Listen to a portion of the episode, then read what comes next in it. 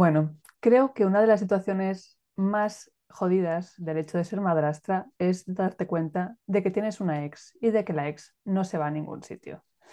La ex en teoría es de tu pareja, pero en realidad nos hemos dado cuenta de que a las madrastras la ex tiene la capacidad de despertarnos todo tipo de sentimientos súper intensos y todos negativos.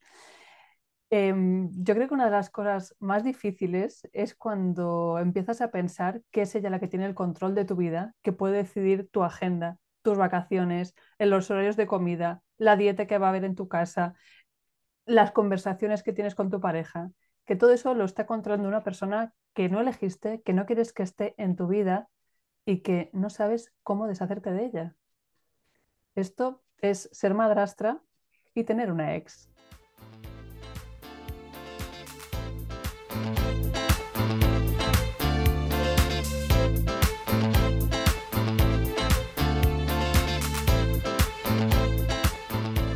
Porque al final acaba siendo, como dices, la ex de todos. O sea, yo siento que, que la sufro mucho tiempo en silencio como las almorranas hasta que decidí ya no callarme. Y ahora que decías lo del control, es que esto es muy heavy. O sea, a nivel social es cierto que la ex también se la dota de un poder enorme, porque yo creo que de las cosas más surreales que me ha sucedido en cuanto a, a este ejercicio de poder de la ex ha sido que el colegio, o sea, que la directora del colegio de mis hijastros me diga que yo, como persona adulta mayor de edad, necesito una autorización firmada de la ex para poder ir al colegio, que yo le dije, pero esta señora es algún tipo de persona jurídica relacionada conmigo, me tiene, o sea, es mi padre, mi madre, mi tutor legal, o sea, ¿estamos seguros de la barbaridad que estamos diciendo para poner en contexto eh, el sinsentido que llega a ser? Sí, totalmente. Yo también tengo una anécdota de estas. Vamos, las anécdotas, las anécdotas del colegio, ¿cuántas madrastras tenéis vuestras propias anécdotas del colegio, por favor, contádnoslas. A mí lo que me pasó es que cuando llevaba más o menos un año saliendo con mi pareja, pues cambió la profesora y nos dijo que quería hacer una reunión para conocer a las familias. Ese era el título de la reunión. Entonces, también es verdad que yo en ese momento estaba como buscando mi lugar y tal. Al final, bueno, nuestras neuras siempre, se, siempre chocan ¿no? con, los de, con las de la ex. Así que decidí ir a la reunión Mm, sin imaginar que se iba a montar un drama del copón. O sea, fue llegar yo allí, la ex cara de palo total. Hasta entonces, supuestamente, ya estaba muy contenta de que yo estuviera. O sea, ella me había mandado como mensajes diciéndome pues, eh, que estaba contenta de que yo estuviera con, con mi pareja, que se sentía muy confiada de que su hijo estuviera conmigo. O sea, parecía todo bien. Pero cuando llegamos allí, mm, bueno, empezó a llorar. Todos los padres eh, fueron a hacer corro alrededor de ella fue una situación rarísima. Bueno, al final pasó la reunión, mi pareja y yo nos fuimos y después de eso el colegio nos informó de que había cambiado la normativa y que se prohibía asistir a las reuniones a cualquier persona que no fuese mm, padre, madre o tutora legal. Que eso no quita que dejaran de ir las abuelas, hermanos, tíos y demás. Pero yo sé que la ex fue a hablar con la dirección y la dirección cambió la normativa en mi honor gracias a la ex. ese poder. O sea, ella tuvo el poder de cambiar la normativa del colegio. Sí, sí, te tienes que sentir honrada, ¿no? Porque hay una persona que mm. no es nada de ti, que realmente mm, muchas veces ni siquiera le has hecho nada más que mm. existir y que si te pones a pensarlo desde un punto de vista un poco más, porque se pasa muy mal, un poco más humorístico, o sea, es una persona que está dedicando una cantidad de esfuerzo, tiempo y energía mental y una creatividad para intentar mm, poner piedras y escollos a, cualquier cosa que tú hagas como madrastra, que algunas veces roza hasta lo absurdo, ¿no? Pero es, es en parte ese poder, eh, esa validación que tiene en su figura de, madre, ¿no? O, de ex doliente, mm, lo que le da esa capacidad para, para que todo el mundo pues empatice con ella, tal. Bueno, es que yo me acuerdo de mi propia madre, que mm, estuvo un montón de años que ya le dije, cállate ya, mamá, me cago en todo qué pesada, porque es que estaba siempre, es que tienes que reconocer que ella es un animal herido. Un animal herido es un perro que le suelta una hostia, mamá, por favor. Esta señora es una persona que por más herida que esté, o sea, hay una cosa llamada terapia y que yo no tengo por qué estar pagando los platos rotos de los problemas emocionales de otra persona. Pero al final, toda esa, esa creatividad me acababa repercutiendo a mí, ¿no, ¿Verdad? Porque, porque ¿Cuántas horas de nuestra vida hemos dedicado a darle espacio mental, espacio en casa y espacio en la pareja a la ex? Sí, Chicas que nos estáis viendo, un ejercicio aquí como un poco de autocrítica. Vamos a coger una libreta y vamos a empezar a anotar la cantidad de tiempo real que le hemos dedicado a pensar en la ex. Sí, cuenta el tiempo que pensamos en ella, el tiempo que hablamos de ella con nuestras parejas el tiempo que hablamos de ella con todos nuestros amigos, Total. en terapia todo eso. Y yo creo que mm, diste, diste, en el clavo, Aina, cuando hablas de eh, el control, o sea, el poder que se le da por el hecho de ser la madre.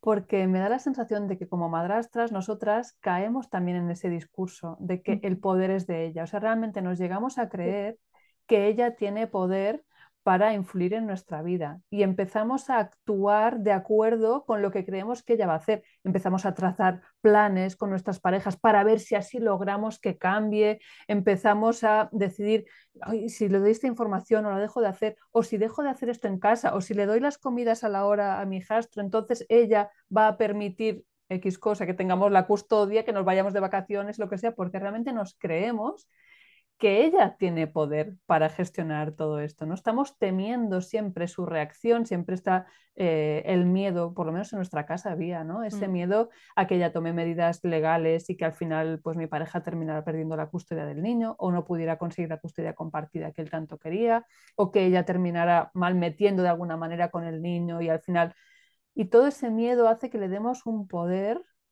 que en el fondo después con los años nos hemos dado cuenta de que no tiene, ¿no? Yo me acuerdo mucho de una cosa que decía un amigo mío, y el problema de las redes sociales y el problema ahora mismo de la sociedad es que parece ser que cualquier persona que tiene algo que decir merece ser escuchada y la verdad es que no. Hay gente que solo tiene gilipolleces que decir y no tienes por qué estar escuchándolo, ¿no? Y entonces eso es un poco lo que pasa con la ex. Mm. Además, eh, el constructo este social de la madrastra contra la madre, la madre contra la madrastra, porque no tienes espacio definido la madrastra, o sí, mm. ya hablaremos de ello, eh, pero cómo nos ve la sociedad como enemigas naturales, también hace que se nos monten unas pílulas en la cabeza que más de una merece un Oscar, yo incluida, ¿no? Mm. Porque yo me acuerdo, Berta, que heavy. Yo me acuerdo, ¿vale? Eh, cuando la ex tuvo en uno de, esos, de sus ataques de creatividad, le miró el móvil a, a mi pareja y cogió mi teléfono. Entonces decidió un día llamar. Y yo cuando cogí el teléfono tal, porque ya me imaginaba que era ella, y la escuché, dije, qué pedazo de zorra, qué voz más bonita tiene. Me va a costar odiarte, qué guarra, ¿sabes? Y como no la has visto, empiezas a hacerte una idea ahí de cómo será físicamente, tal, no sé cuánto. Esto no lo había dicho nunca, ¿vale? Chicas, esto es secreto, jamás reconoceré que la ex tiene algo bonito. No, no, no. Pero bueno, empecé a hacerme ya ahí la idea, tal, no sé cuántos, cómo será, tal. La primera vez que nos vimos, pasó un poco más o menos como lo que te pasó a ti en el colegio. O sea, estábamos en un centro comercial y ella vino a, recoger a, los nenes porque estábamos jugando, pasando el rato y tal. Y subió toda contenta, sonriente, tal, porque estaban los niños con, con mi pareja, no sé qué. Y cuando se dio cuenta que yo estaba ahí, o sea, ese cambio de cara, a mí no se me olvidará nunca. Ese cambio de cara que pegó, ese y cómo se echó a llorar y cómo le entró la ansiedad y lo mal que yo me sentí en ese momento, te juro que no se me olvidará nunca. Porque al final, mm, tú yo lo estaba pasando mal, ¿no? Por todo eso que estaba imaginando o inventando, ¿no? O esa actividad que había activa, ¿no? En contra de mi persona. Pero ya lo estaba pasando mal también, ¿eh? Fue mm. heavy verlo, decir, hostias, mi presencia le está haciendo tanto daño a alguien. Sí. Mm, es que al final todas esas acciones que decimos con tanta creatividad y tanta energía y tanto desgaste, porque mm, no es solamente lo que pasa en el colegio, es que es después lo que pasa dentro de casa, ¿no? Cuántas madres tienen actitudes que dañan a sus hijos, de estarlas interrogando cuando vuelven de las visitas, de estarles diciendo lo que pueden y no pueden hacer cuando van a casa del padre, de estarles dando permiso o quitándoselo a la hora de querer a la nueva pareja de su padre. O sea, todo eso está dañando mm, a lo que ellas en teoría más quieren, que es a sus hijos, ¿no? Entonces, si llegan a ese punto de poner en riesgo y poner en juego el bienestar de sus hijos por ese malestar que tienen, es que en el fondo probablemente se sientan igual o más impotentes que nosotras. Posible. Nosotras la verdad es que sin quererlo también caemos en dinámicas. Es que ahora lo pienso y digo, qué absurdo, qué ridícula fui terrible, ¿no? Porque en mi cabeza tenía que, que dar un sentido a lo que estaba pasando. Eh, mm, tenía rabia, me sentía incapaz, ¿no? De poder ponerme a discutir.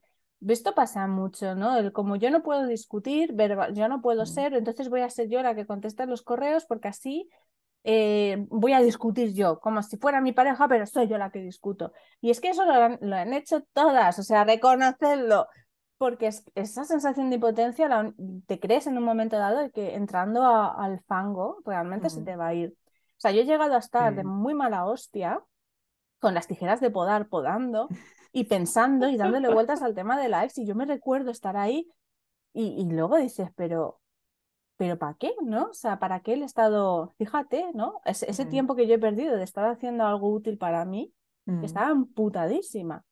Sí, sí, o, la ahí trazando los planes, ¿no? Porque le voy a decir a mi pareja que le diga esto y que le responda tal y esto vamos a hacer no sé qué y después lo, lo, hablas con tu pareja y hay dos opciones que yo creo que no sé cuál de las dos es peor, que es una, que tu pareja entre al trapo contigo y al final vuestra vida de pareja termina siendo trazar planes para controlar a la ex, para humillarla, para hundirla, para...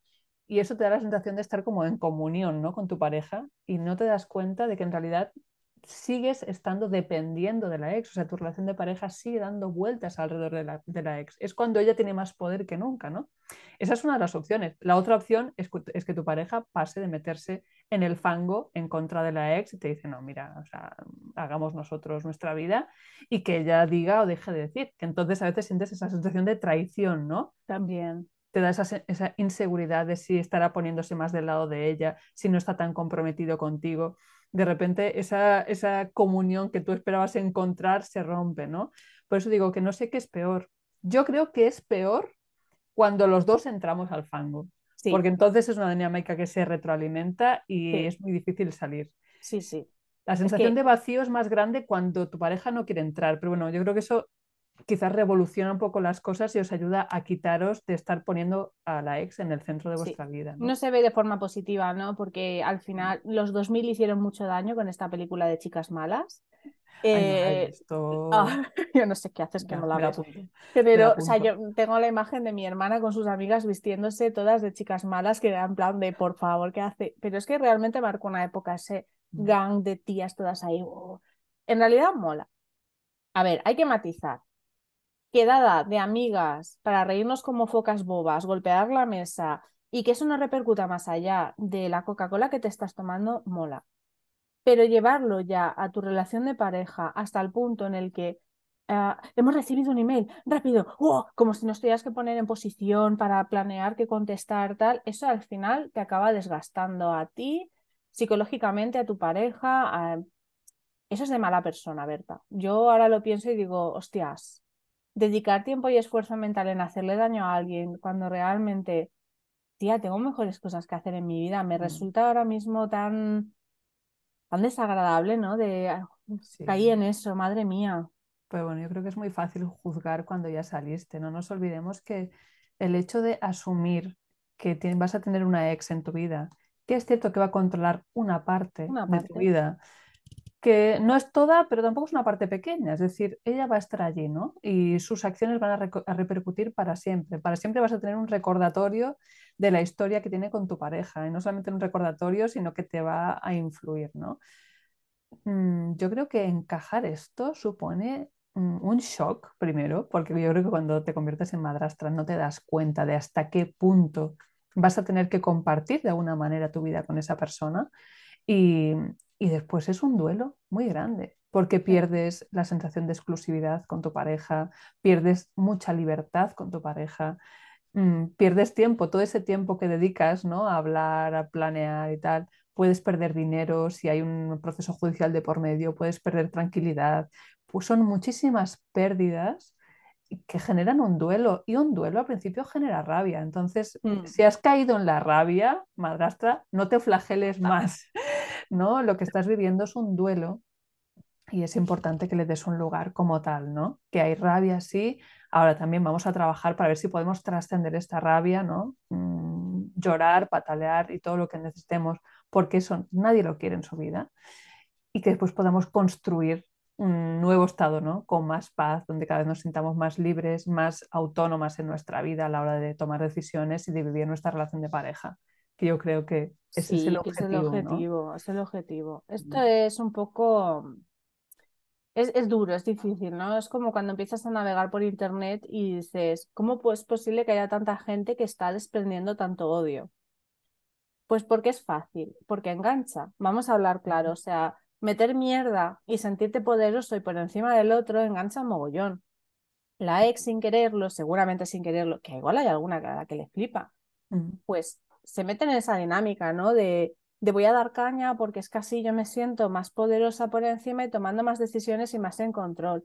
Y entonces ahí entramos nosotras en plan de, eh, tal, que yo también estoy aquí, yo también, ¿no? Y esa falta de espacio que tenemos en la familia muchas veces se intenta compensar sin querer por esta pugna por el control y el poder, pero realmente el poder y el control es sobre nuestra vida. O sea, yo creo que no hay cosa más lamentable que ver desde lejos a una persona que está intentando llegar a ti, a hacerte daño, y tú estás tranquilamente tomándote así tu tacita de café y pasando.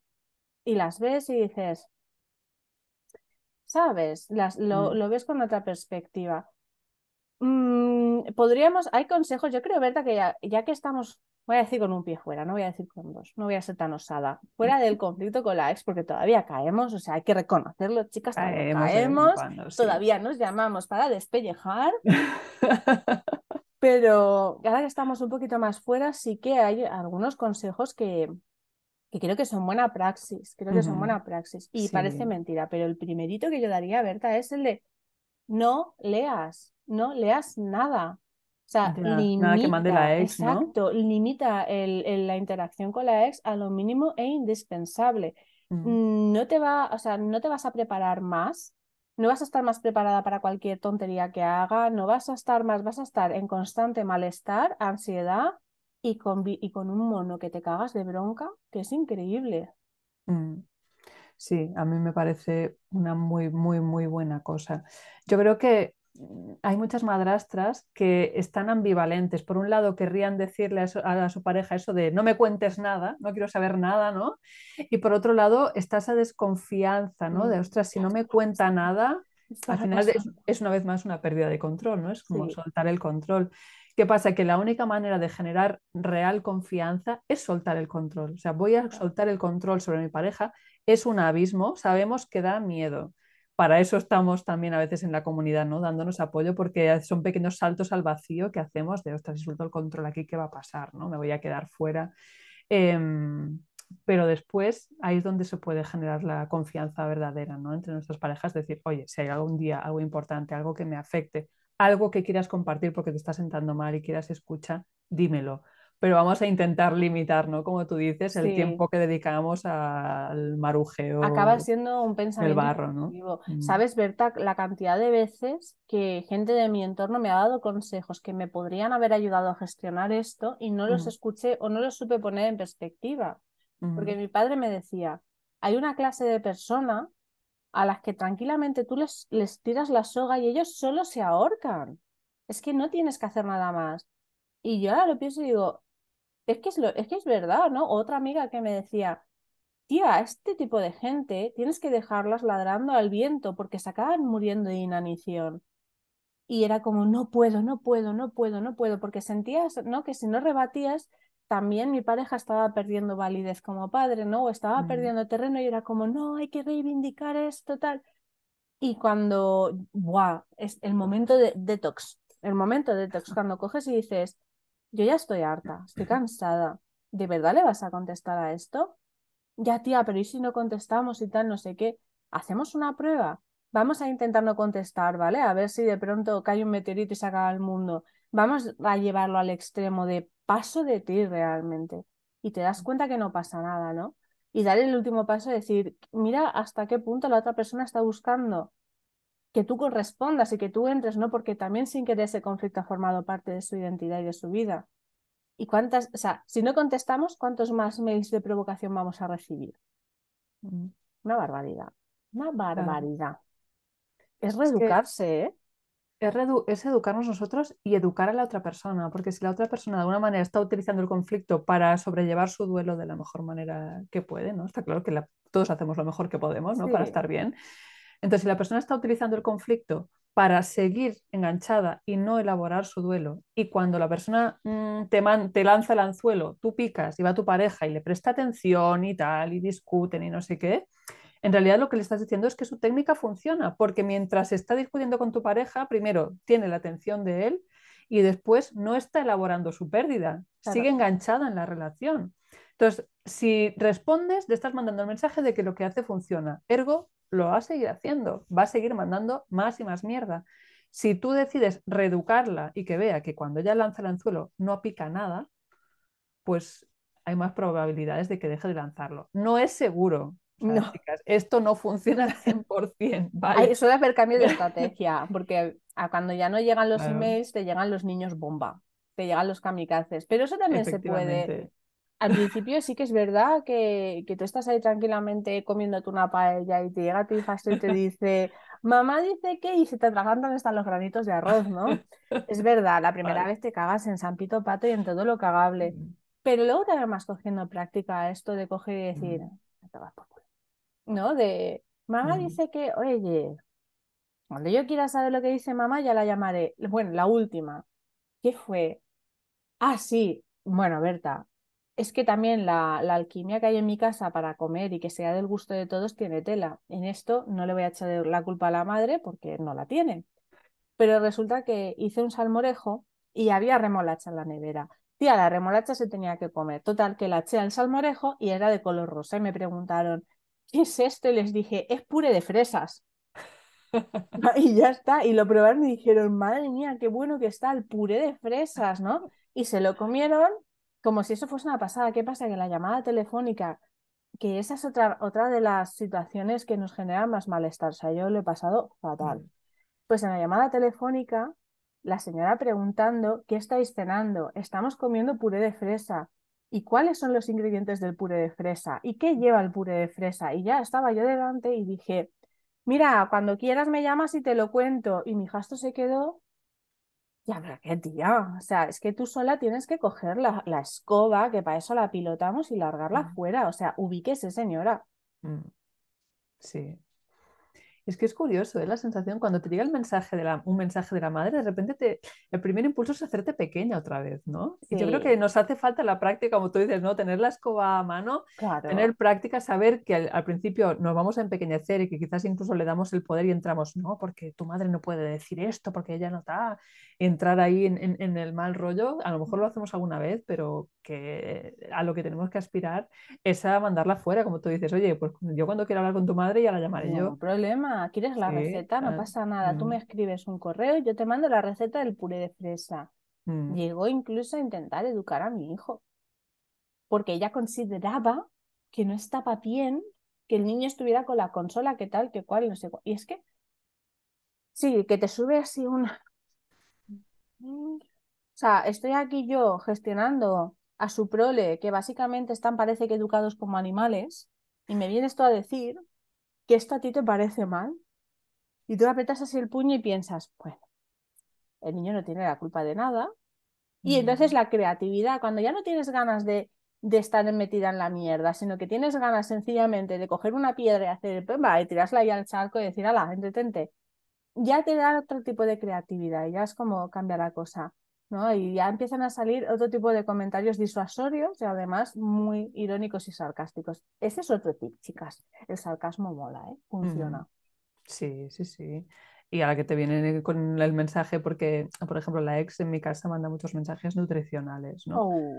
Eh, siempre basados en la OMS, por cierto. O sea, yo estoy a la última de lo que publica la OMS gracias a la, a la madre de mi jastro. Porque la OMS dice que hay que tomarse tres vasos de leche al día. Y yo, anda, pues yo sin saberlo, oye, pues mira, aquí solo tomamos uno. Y a otra cosa mariposa, que tú quieres tomarte tres, ah, no, yo le digo a mi hijastro, ¿tú quieres tomarte tres vasos de leche? Adelante, ¿sabes? Está en la nevera. Hostia, tía, lo, de, lo, de, bañarse, aquello fue brutal, aquello fue brutal. Eso necesita mención de honor. Eh, estábamos arreglándonos para irnos al cole y llega mi hijastro, se sienta en el váter mientras yo estaba ya acabando de emperifollarme y me dice, ¿cuántas veces nos hemos bañado esta semana?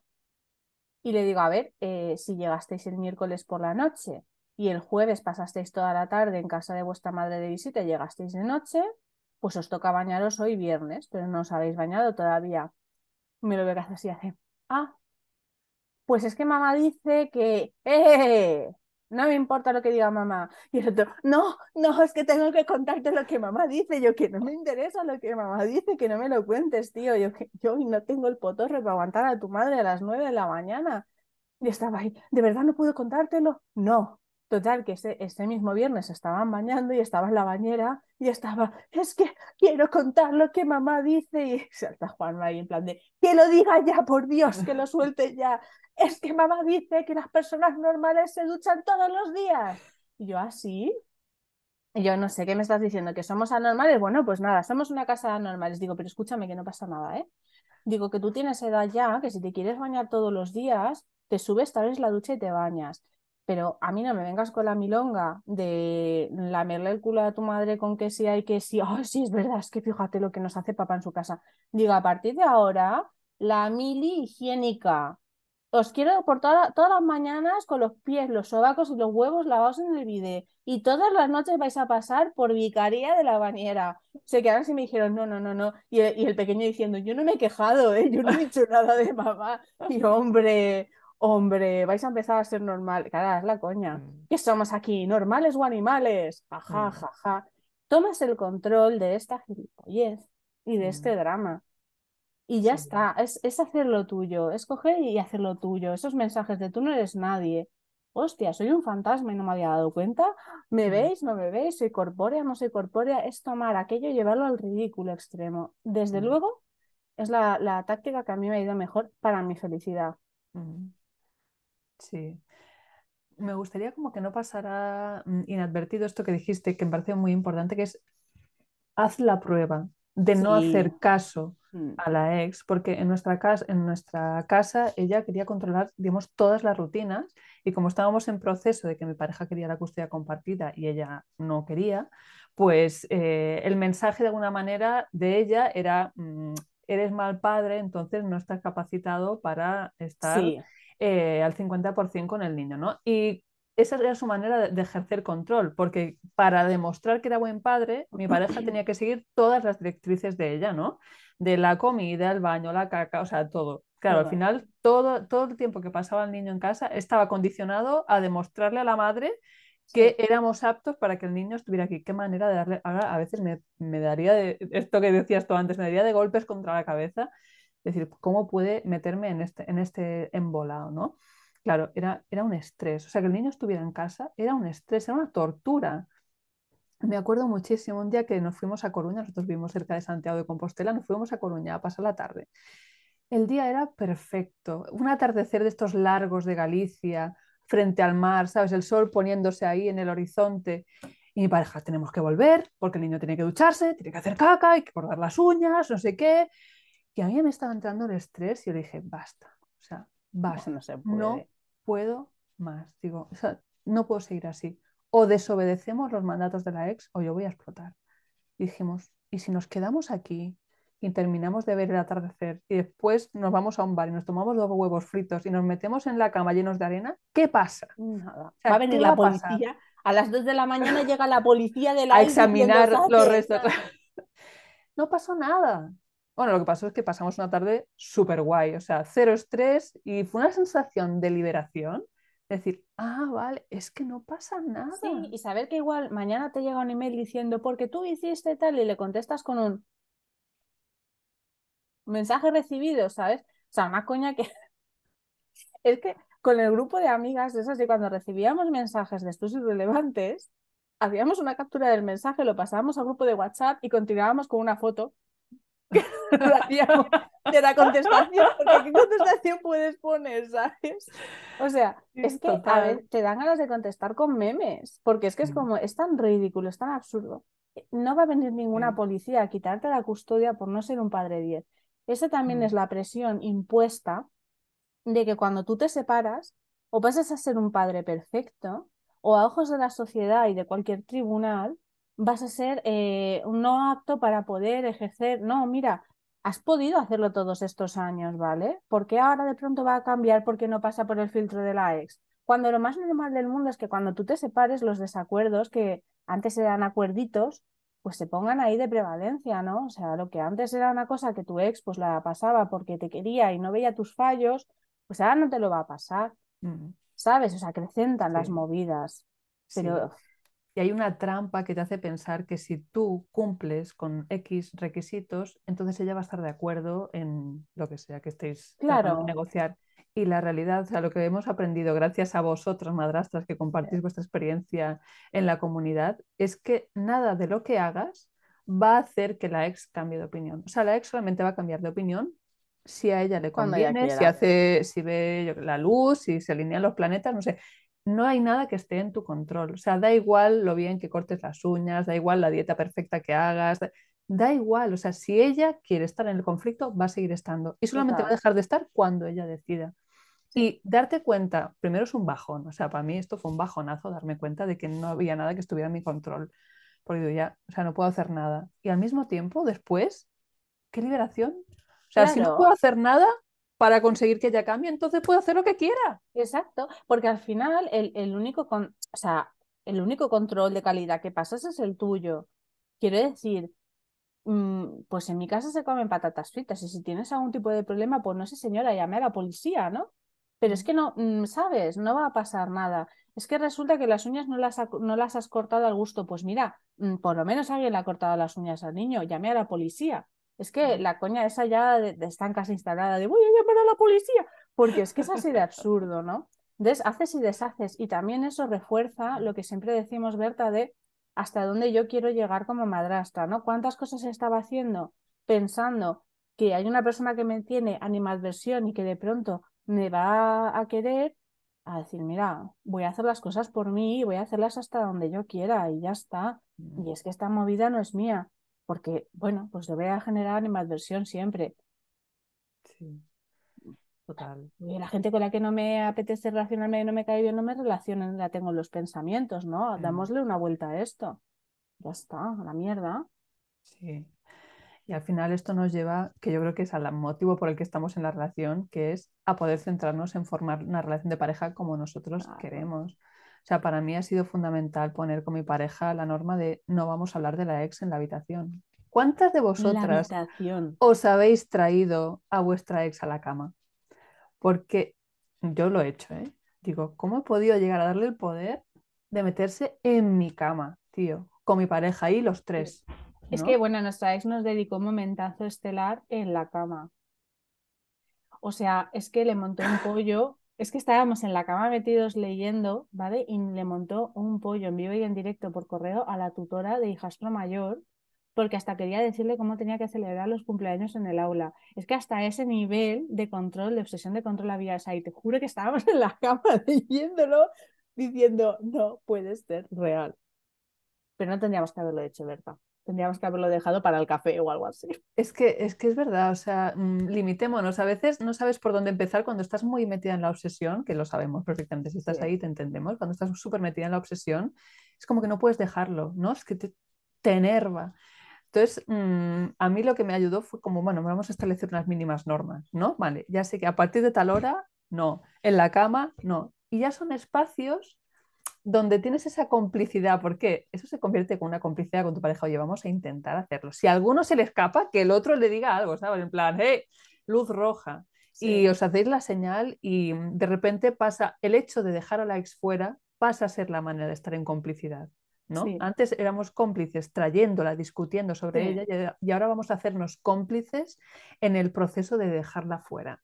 Y eso eso sí que fortalece la pareja. Es decir, no, este tiempo va a ser nuestro y lo vamos a proteger, ¿no? Pues Incluso de nosotros mismos. Claro, es que estamos ya enfrentándonos a la ex con otro estado de ánimo. Mucho mm. ojo, no es lo mismo estar en la vulnerabilidad de tu cama a punto de dormirte y recibir eso, que ya te va a alterar mm. el sueño, a estar en un buen mood, tal, no sé qué. Por aquello también de vamos a dejar las cosas reposar. O sea, si es súper mm. urgente, súper, súper, súper urgente, ya llamará al 112 pero no hay nada que requiera una urgencia vital tal que necesite que enseguida hay cosas que puedes parar, ¿no? Y dejarlas enfriar y ya lo vas viendo. Que por cierto, nos hemos sentado aquí a grabar, he entrado por la puerta y, le digo, oye, salte de aquí que vamos a grabar hoy. Me ha dicho, hay que escribirle un email a la ex. Y es como, es que vamos otra vez a intentar pedir que nos cambie un día por otro. Mm. No aprenden, ¿eh? no aprenden. No, no, no. Animalicos.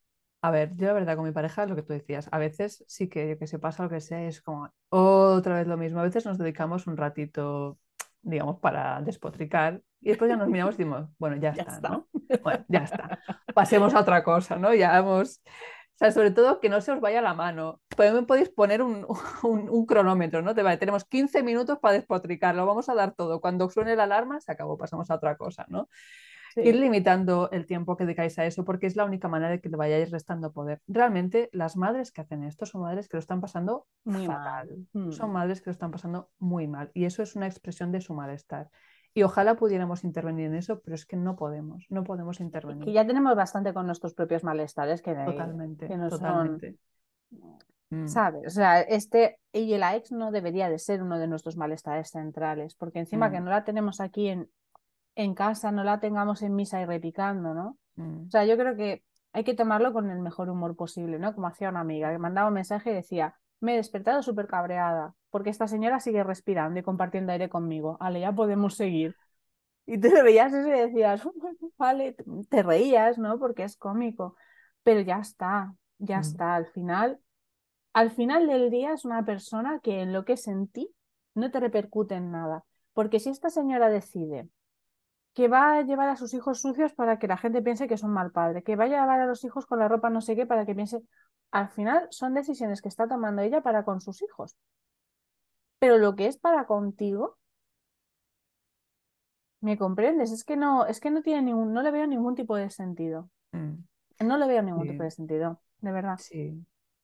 Y después pasa otra cosa a veces que, claro, cuando las, las madres empiezan a ejercer interferencia parental sobre sus hijos, esto lo vamos a hablar en detenimiento en otro podcast, porque es que no nos da tiempo hoy, ¿no?